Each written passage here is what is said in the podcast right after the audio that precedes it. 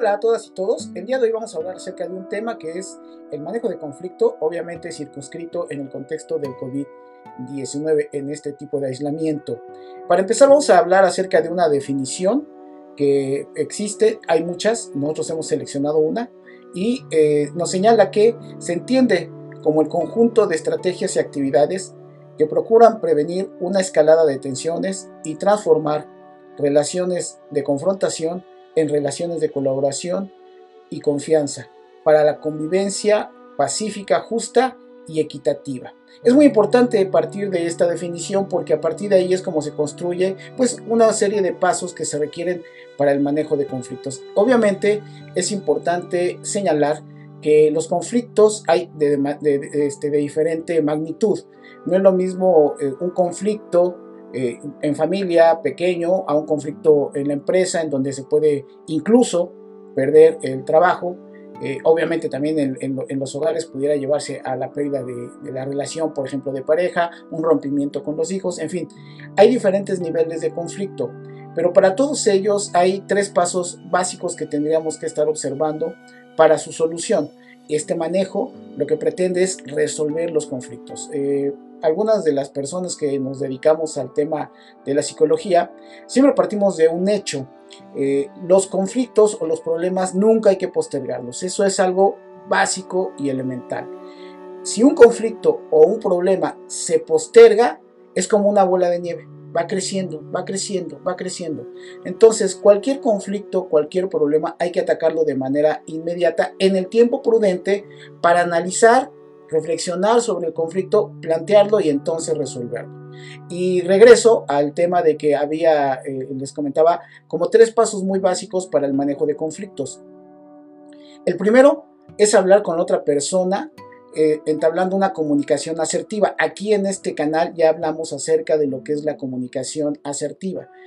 Y ustedes chequen el video, eh, este elemento es muy relevante el tener la capacidad de identificar un conflicto y en automático ponerlo en conocimiento de la otra persona.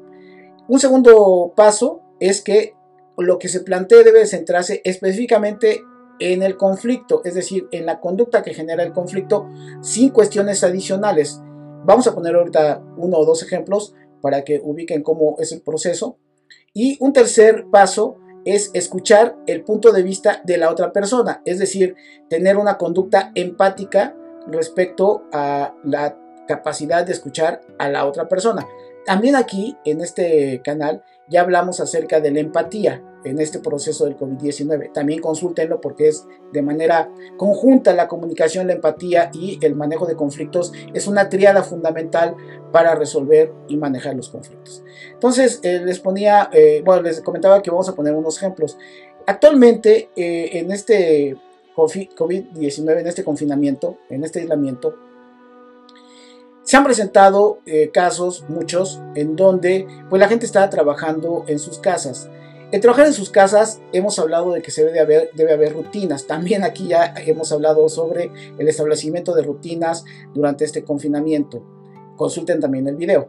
Eh, ¿Por qué? Porque es importante que para poder trabajar en casa, lo que se le denomina el home office, tengamos un horario, tengamos esta rutina básica. Dentro de esta rutina lo que hemos podido comentar con algunos compañeros y compañeras y con otras gentes es que es difícil establecer la rutina porque desde luego donde hay hijos hay demandantes, que en este caso son los pequeños, en relación en su casa con los padres. Y no importa si se es mujer, si se es hombre, eh, lo que sucede es que los niños pretenden en horarios de trabajo que están estipulados para hacer este home office, acercarse a los papás. Y eso genera un conflicto, primero con los peques y luego también con la pareja o el cónyuge, que regularmente, no sé por qué, pero se meten en esta ruta de conflictuarse con su pareja porque la persona que está haciendo el trabajo les pide a los pequeños que se retiren y cuando los pequeños no hacen caso, quizá le levantan un poco más la voz y entonces entra al quite la pareja a decirle, oye, este, no trates así a los niños, bla, bla, bla, bla, bla, y se va haciendo una pequeña bola de nieve y termina el conflicto entre los cónyuges o entre las parejas. Ese es un ejemplo que queremos abordar, porque es lo que está viviéndose actualmente. Partimos del hecho de que lo primero que tendríamos que establecer es el diálogo con la persona, en este caso con la pareja, para decirle, oye, voy a tener que estar trabajando aquí, tengo esta rutina y te pediría por favor que eh, los niños en ese momento no se acerquen a mi espacio de trabajo porque me van a interrumpir y voy a tener que estar trabajando. En el caso de muchos este, eh, trabajos actualmente se están llevando a cabo videoconferencias. Entonces la persona está en la videoconferencia y pues por ahí andan los pequeños, ¿no? Es algo muy importante. Lo primero es se plantea que esto puede generar un conflicto, entonces se plantea, lo primeritito, se habla con otra persona. Si se dan cuenta, lo que tenemos que hablar es, es específicamente sobre eso, no es, oye, es que tú no cuidas a los niños, es que tú no estás al pendiente, es que los niños son insoportables, es que todo es una, un aderezo que no tiene ningún sentido el plantearlo, porque si se habla en, este caso, decir, es que los niños están mal educados, te los he dejado en casa, tú te encargas de ello, hombre o mujer, no importa, y no son capaces de obedecer instrucciones. ya entonces, esto, que no tiene nada que ver con el tema inicial, genera precisamente un conflicto mayor, y esto pues, se va distorsionando. Y lo que tenemos que escuchar es a la otra persona. Entonces, si la otra persona nos dice, es que ya les indiqué que no se acerquen, pero los niños son inquietos y hay que atenderlos. Entonces, ¿por qué no hacemos una reunión entre todos para poderlo resolver? Escuchamos a la otra persona y no le adjudicamos una culpa de entrada de no tener control sobre los niños.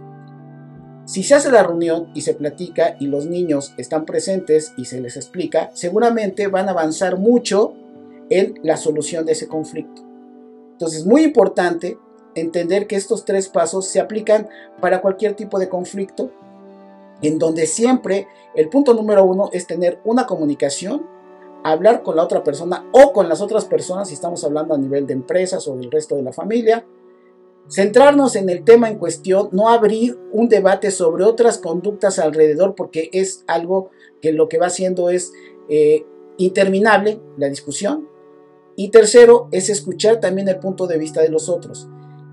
Partiendo de ahí, luego viene ya el proceso en donde hay negociación, de decir, ok, bueno, entonces, a ver, niños, vamos a hacer lo siguiente. Si ustedes me dan oportunidad de trabajar de las 9 de la mañana a las 2 de la tarde, comemos y por la tarde podemos llevar a cabo actividades de jugar o actividades recreativas. Y en el proceso en donde yo estoy trabajando, ustedes tienen que hacer sus, este, sus labores escolares. Entonces se va poniendo de acuerdo y por, eso hemos reiterado que la situación en cuanto a tener eh, rutinas es para todos los integrantes de la familia. Todos tienen que hacer cosas y hay que tratar de que esto empalme para que los tiempos de convivencia sean justamente los que se puedan eh, este, llevar a cabo. Así que, pues, ojalá este, estos conflictos que se van generando por este COVID-19, sabemos que hay muchos ejemplos y sabemos que es algo complicado, desde la parte económica, que lamentablemente pues quizás ya está llegándose el agua a los aparejos, ya está asfixiando a las familias, hasta conflictos de esta naturaleza como el que estamos exponiendo, pero todo tiene solución, hay que plantear el conflicto, hay que plantearlo abiertamente, comunicarnos de manera asertiva y todo vamos a ir poco a poco generando las condiciones para ir solucionando los conflictos. No hay conflicto, que es otro asunto que quiero comentar con ustedes para finalizar, no hay conflicto que no se pueda resolver. Todos tienen alguna solución. A lo mejor no es la que queremos o la que esperamos, pero todo tiene una solución, cualquier conflicto o cualquier problema. Y bueno, pues ya saben que si les gusta lo que aquí decimos, eh, favor de darle like, eh, suscríbanse al canal, compártanos y pues nos vemos en el siguiente tema aquí en su canal BC Imps.